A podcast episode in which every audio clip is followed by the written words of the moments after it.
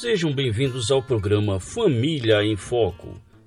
Num tempo onde famílias e casamentos têm sofrido com difíceis mudanças, a palavra de Deus traz segurança e orientações para que as famílias vivam e cumpram os propósitos para os quais foram criadas. Na apresentação, professor Márcio Ribeiro.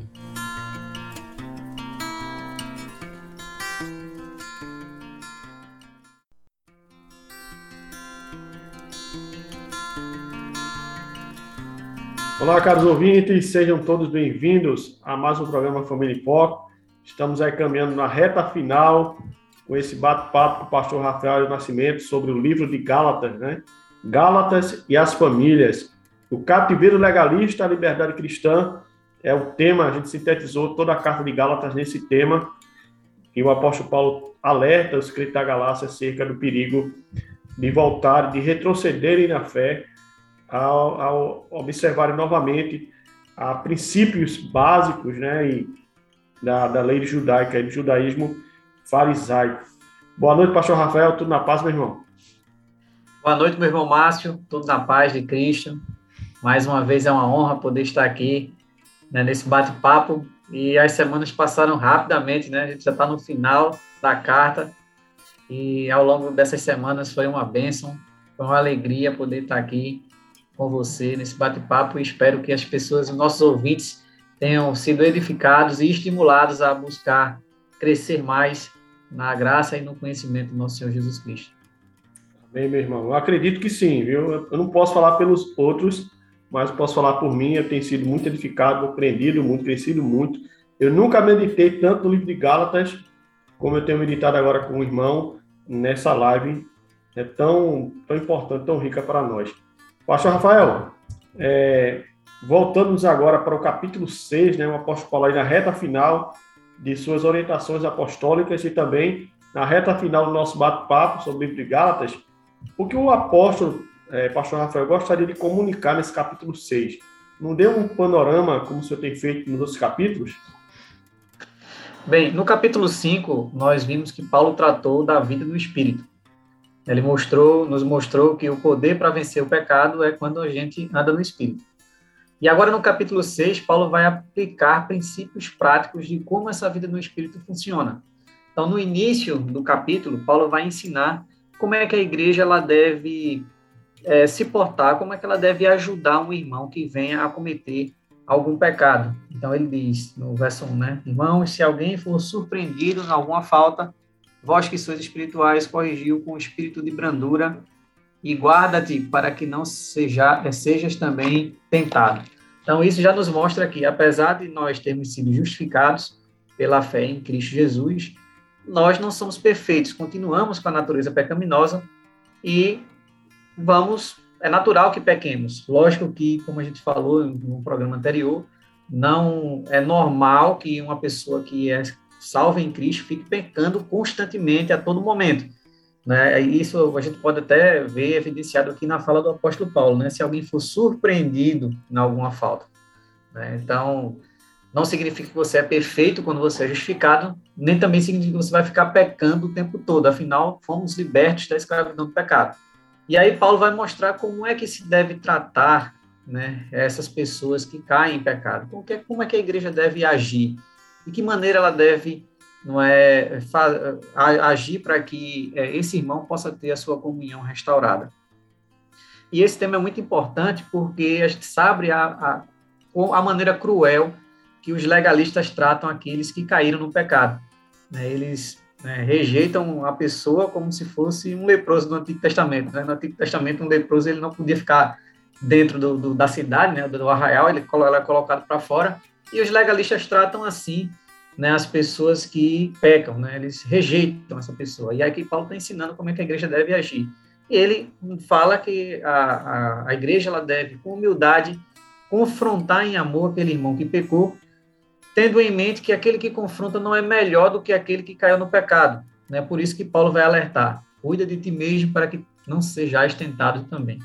Então, aquele que vai confrontar, ele deve ter em mente de que ele não é melhor do que aquele que ele está confrontando, né? que ele pode fazer coisas semelhantes, pode cair no mesmo pecado, pode até fazer coisas piores, né? mas o objetivo de você confrontar é poder restaurar a comunhão desse irmão, tanto com Deus quanto com a comunidade de fé, com os outros irmãos. Então, na sequência, nos versos 6 a 10, Paulo vai é, abordar a necessidade de sustento financeiro aos verdadeiros mestres da palavra.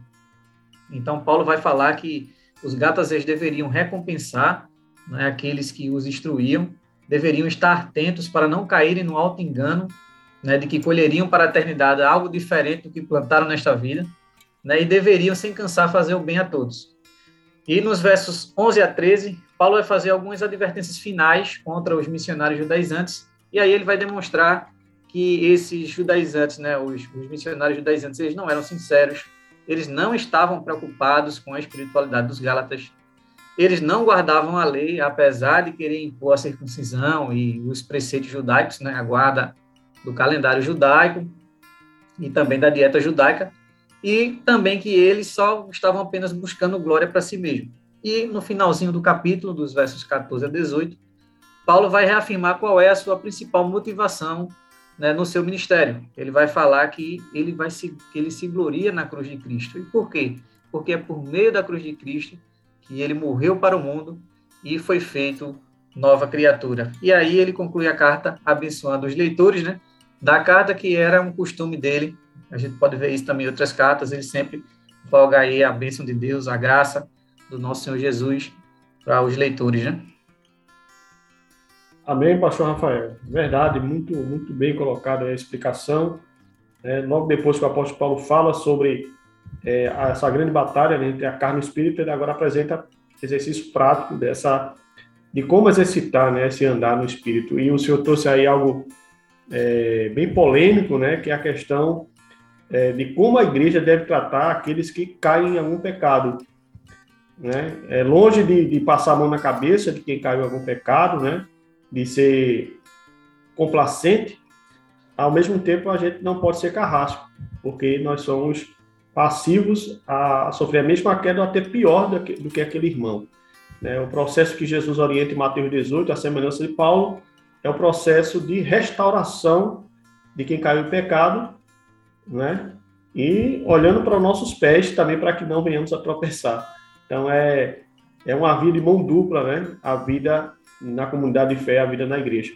Mas ainda falando do capítulo 6, pastor Rafael, nós percebemos em toda a carta de Gálatas, que Paulo entrega aos, aos Gálatas né, na Galácia, ele combatendo a, a volta dos crentes aos moldes judaicos, né, ao farisaísmo, aquela, aquela religião legalista, né, fria e morta. E semelhante a Paulo, Cristo também faz o mesmo no Sermão da Montanha, no capítulo 5, de Mateus, versículo capítulo 6, capítulo 7, mas algo me intrigou aqui, pastor Rafael, do capítulo 6, que eu queria que o senhor me ajudasse a entender, que o apóstolo Paulo fala assim no versículo 2: Levai a cargas um dos outros, e assim cumprirei a lei de Cristo. Ora, se Paulo está combatendo a lei, que lei é essa, pastor Rafael? A lei de Cristo. Por favor, meu irmão, nos dê uma, uma explicação sobre esse termo, lei de Cristo. Será que é uma nova lei, né? Será que é uma vamos nova lei? É, então vamos entender aqui o que é que Paulo está falando. No processo de confrontação de um irmão que pecou, esse processo ele não deve ser apenas verbal, mas ele também implica numa ajuda prática. Então, o irmão que pecou, você não vai apenas ir lá e confrontá-lo de forma verbal, mas você vai estar disposto a caminhar com aquele irmão e disposto a ajudá-lo a restaurar né, a comunhão dele com Deus e com a igreja. Né? Então, o apóstolo Paulo está aqui exortando os crentes a levarem as cargas um dos outros. E aí ele está dizendo que quem faz isso está cumprindo a lei de Cristo. Mas que lei é essa? A lei de Cristo é justamente amar aos outros como ele nos ama. Porque este foi o novo mandamento que ele nos deu e está registrado lá no Evangelho de João, no capítulo 13, versos 34 e 35. Ele diz: Novo, é, novo mandamento vos dou, que vos ameis uns aos outros, né, assim como eu vos amei. Então, essa é a lei de Cristo, é quando a gente ama os outros como ele nos ama. E quando a gente olha para Jesus, né, a gente pode ver que o amor dele sempre foi um amor, vamos dizer assim, desinteressado. Jesus não tinha interesses, né? ele não amava com interesses. É, ele não amava com interesse e a gente também não tinha nada para oferecer a ele. Né? Mas o, o, fato dele nos amar não era porque a gente tinha algo para dar em troca, é sempre foi um amor é, incondicional, não tinha uma condição para que ele nos amasse. E ele pede para que nos, nós amemos uns aos outros dessa forma, não com interesse, mas aquele amor é, desinteressado, sem querer nada em troca. Não é estar disposto a se sacrificar pelo bem do outro sem que ele mereça, sem esperar nada em troca. Essa é a lei de Cristo. E assim como no capítulo 5, Paulo aqui está declarando novamente que amar ao próximo é cumprir a lei. E aqui provavelmente Paulo estava condenando a atitude dos legalistas, né, visto que eles não estavam interessados em carregar os fardos um dos outros, né, mas sim colocar mais fardos sobre os ombros das outras pessoas. Bom, pastor Rafael, novamente, né, volta à tona aí o tema do amor, o amor de Cristo, né, o amor sem esse interesse, né, pejorativo que a gente é, costumeiramente a gente vê né, na sociedade e dentro da igreja, né? E fazendo uma ponto com a família, quantas das vezes a gente não faz algo para a esposa, para o marido, visando é, algum benefício, né, alguma recompensa ou para os filhos. Eu acho que você mencionou isso na última live, né? É, o cuidado que a gente isso. precisa ter é, quando nós exercitarmos é, o bem ao próximo, né? Será que nosso coração não é interesseiro, hein? Vê que desafio nós temos na nossa frente. Exatamente, como eu falei lá, né, citei até Romanos capítulo 15, né, Jesus não buscou seus próprios interesses. Da mesma forma, a gente também não deve buscar os nossos interesses, mas sim o interesse do outro naquilo que for bom para a edificação dele. E isso é o grande desafio, porque nós somos egoístas, nós somos egocêntricos, nós queremos que o mundo gire ao nosso redor, mas o Evangelho nos diz que a gente deve nos anular a nós mesmos nós devemos servir ao outro, o outro é quem deve ser o centro. E aí Jesus se coloca como o maior exemplo, porque ele diz que nem mesmo o filho do homem veio, não é para ser servido, mas para servir e dar sua vida em resgate de muitos. Olha só, Jesus se entregou, né, para nos resgatar, nós que éramos inimigos por natureza, né, merecedores do inferno da condenação. E ele fez isso por nós, ele se entregou né, no nosso lugar, ele veio para nos servir e ele coloca, se coloca como padrão. É, nós também devemos buscar servir os outros e não ser servidos. Mas é, o senhor falando assim, meu irmão, parece tão fácil, né? Mas é um desafio tão grande, porque além de um coração pecaminoso, né? Que naturalmente produz esse, essa busca da glória dos homens, essa busca de, de, de ser notado, de ser reconhecido, né? A gente tem todo um contexto social toda uma mídia né, bombardeando a gente direto, né? Você merece, você pode, você é empoderado. E a gente tem aí um choque tremendo, né? O conceito de que Deus sua palavra fala sobre o amor, sobre o cuidado com o próximo, e sem busca de recompensas humanas, só de Deus. E nós temos a sociedade ensinando outra coisa. Realmente. Exatamente. E está dentro daquilo que Jesus falou, né? Que deve negar-se a si mesmo tomar a cruz, cruz é sinal de morte, né? Morrer para nós mesmos, para as nossas vontades, para os nossos desejos. E a gente sabe que isso é, é bastante difícil, porque como o Paulo falou, né, existe uma luta entre a carne e o espírito, né? Então a nossa carne, os desejos, né, a nossa carne é justamente fazer isso que o mundo dá e fora está pregando, né? De que nós que sejamos, nós que nós sejamos, sejamos o, o centro da coisa, né? Que sejamos os beneficiários das coisas mas é, a, as escrituras nos ensinam que nós não devemos pensar dessa forma e devemos estar aí buscando né, sabedoria, buscando orientação divina, que Deus possa nos ajudar nos submeter à vontade dele, porque essa é a vontade dele a gente deve fazer assim, né? É verdade, meu irmão. Vamos pedir graça de misericórdia que a gente chega lá. Continuando, Rafael, pastor Rafael, no, no capítulo 6 de Gálatas, Paulo agora vai falar novamente sobre a carne e o espírito, né? No versículo 8, ele vai falar, aquele que semeia na carne colherá corrupção, mas o que semeia no espírito colherá vida eterna. Novamente ele traz à tona a, a rivalidade que existe entre o nosso coração pecaminoso e o espírito. Pastor Rafael, fazer o bem ao próximo é uma, é uma característica do espírito? Bem, a gente precisa entender aqui o que significa semear para a sua carne e semear para o espírito. Semear para a sua carne é você procurar investir os seus recursos financeiros somente na satisfação dos desejos e necessidades relacionados com sua vida aqui neste mundo. E isso vai incluir tanto os desejos legítimos, como comer, beber, trabalhar, mas também os desejos relacionados com as obras da carne que foram mencionados no, no capítulo anterior. E o resultado de quem busca uma vida assim, de quem vive uma vida dessa forma, será a ruína, né? o sofrimento eterno, longe de Deus. Em contraste, Paulo fala de semear para o espírito. Isso que é semear para o espírito? Significa você viver uma, é, de acordo com a palavra de Deus. E aqui, no contexto em que nós estamos estudando aqui da carta aos Gálatas, significa investir no reino de Deus. Lembra que Paulo, eu falei na introdução que Paulo estava é, é, exortando os Gálatas que eles deveriam não é, é, investir financeiramente na vida daquelas pessoas que instruíam né, a, a eles. É, então, uma vida que é dedicada às coisas de Deus trará no final a vida eterna. Mas aqui a gente precisa entender que a vida eterna não vem como uma recompensa né, dessas coisas que a gente faz, né, de buscar viver uma vida de acordo com a vontade de Deus. A gente não, não recebe como, como mérito, né, como resultado de obras humanas, nem como resultado de obras da lei. Mas essa vida eterna é dada pelo Espírito Santo como um final apropriado de, para quem creu. Quem creu vai ter essa vida não porque não é ele merece ter essa vida, mas é o Espírito Santo está dizendo, ó, aquele que viveu essa vida, é o final apropriado para ele é a vida eterna. E Paulo falou, né, aqui no capítulo que devemos fazer o bem, né, a todos. Fazer o bem é, é uma característica daquele que foi é, que foi salvo, que foi justificado. Né, a gente falou, eu creio que, se não me falha a memória, a gente tratou um pouco sobre essa questão de é, do estado do homem no pecado, né, que é de condenação, de que o homem é mau, né, não há quem faça o bem, não um justo sequer.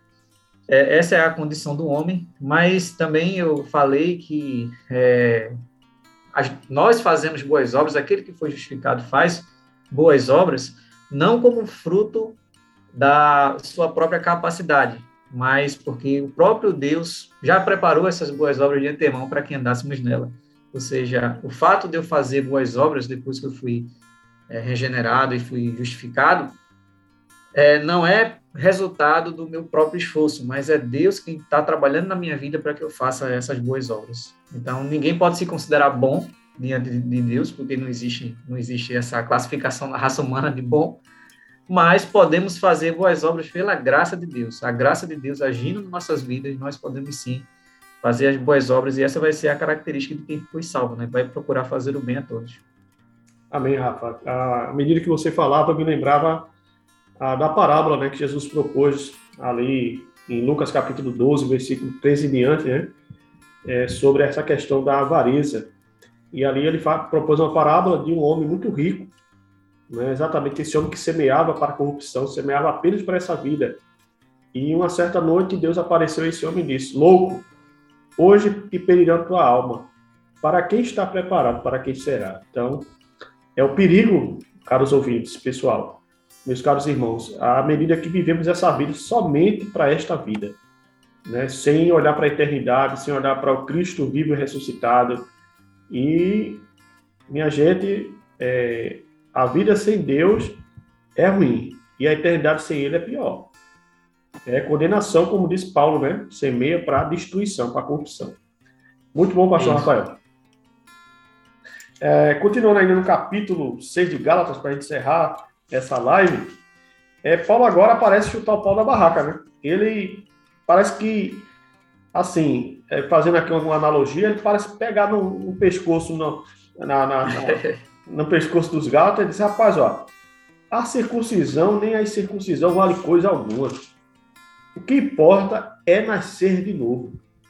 O que significa nascer de novo, pastor Rafael? Bem, a circuncisão era o sinal externo da aliança que Deus né, fez com o povo de Israel. É, e a circuncisão era algo externo, né? Era um sinal externo, mas a verdadeira circuncisão, ela deveria ser operada no coração. É, e algo que é externo, ela não produz uma mudança no interior. Se a pessoa apenas fosse circuncidada fisicamente, mas não fosse no coração, aquela circuncisão não valia de nada.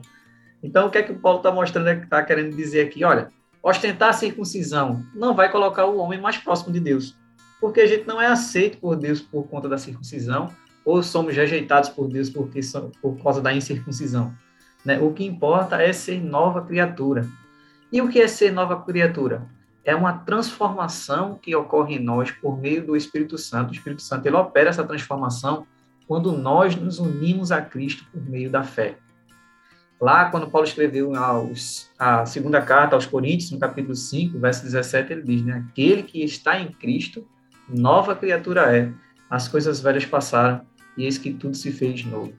Quando nós, pela fé, depositamos nossa confiança em Jesus como Senhor e Salvador, nós nos unimos a Ele e morremos né, para o mundo e passamos a viver para Deus. Agora temos uma nova vida, uma vida em que somos né, guiados pela vontade de Deus.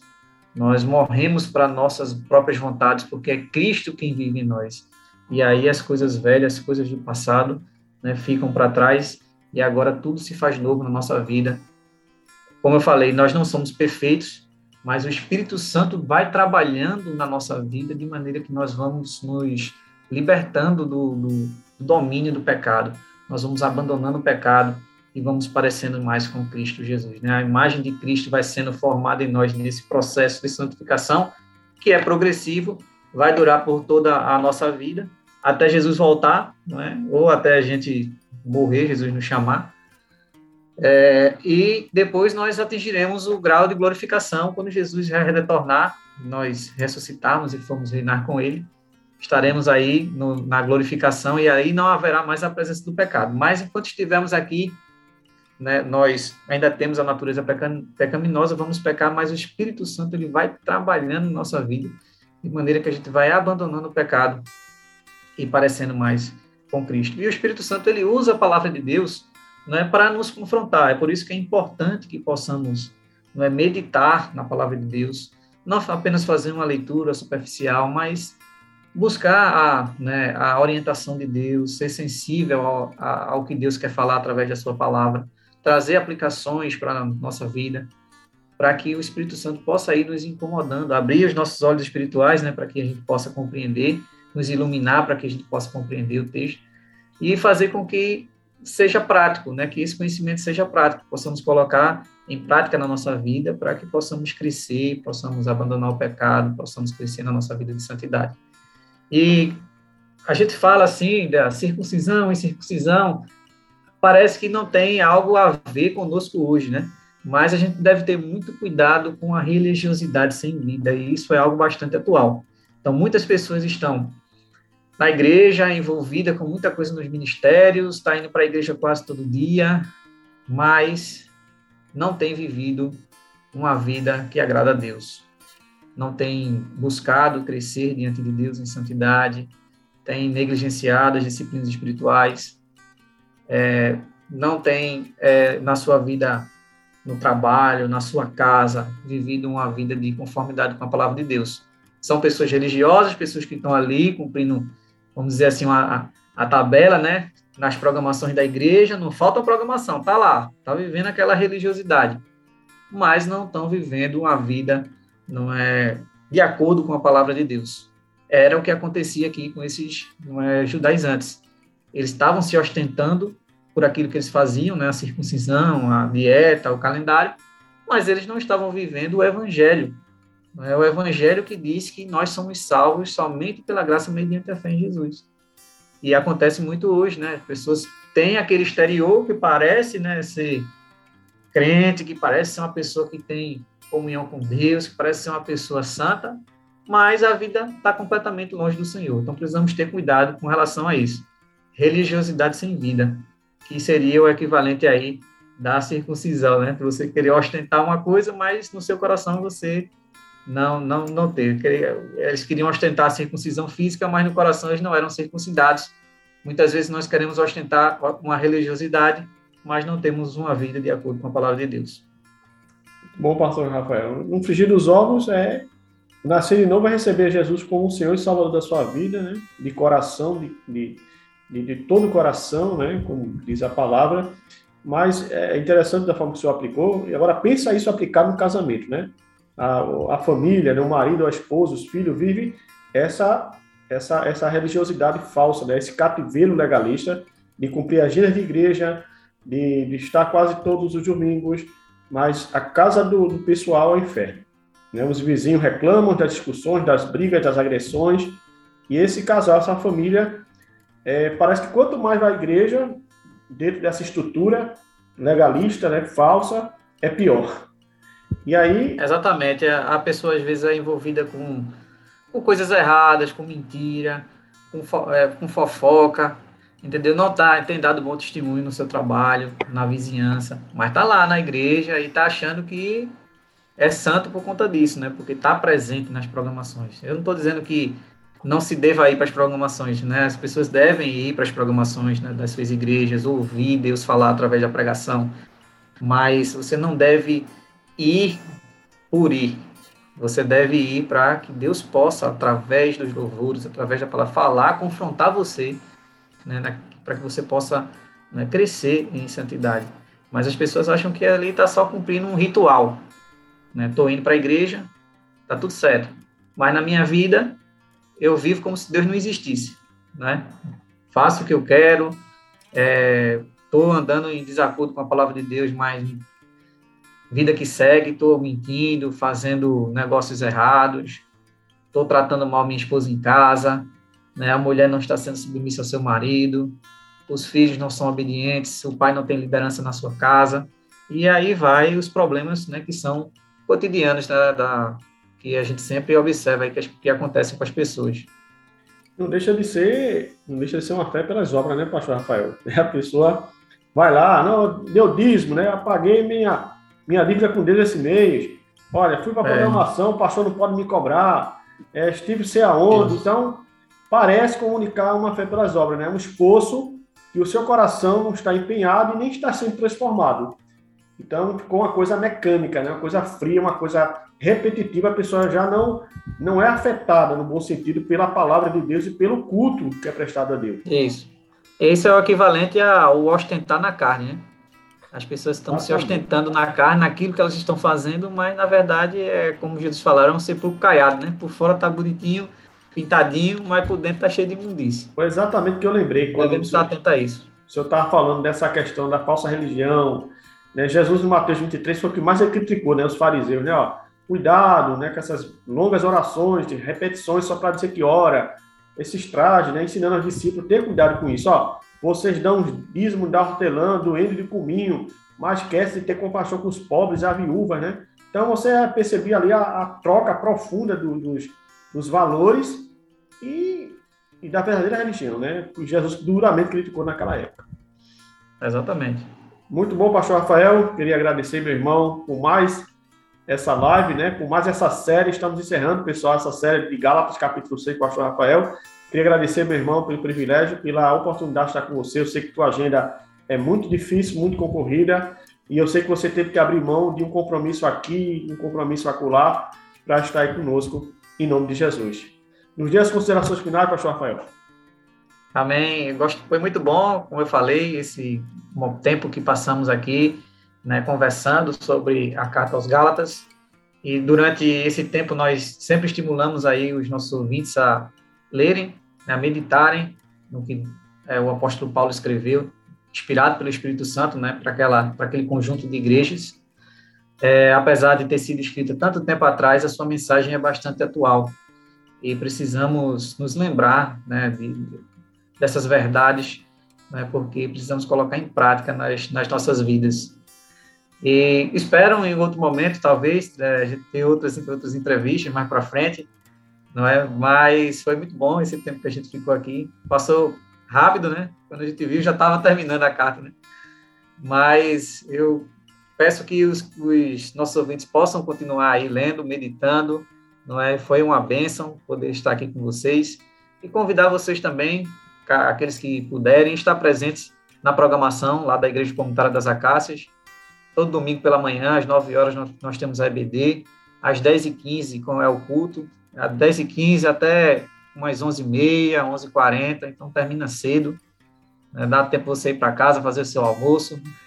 Será uma honra poder recebê-los né, lá na, na, nossa comunidade de fé, que fica localizado lá no prédio onde funciona a Escola Internacional.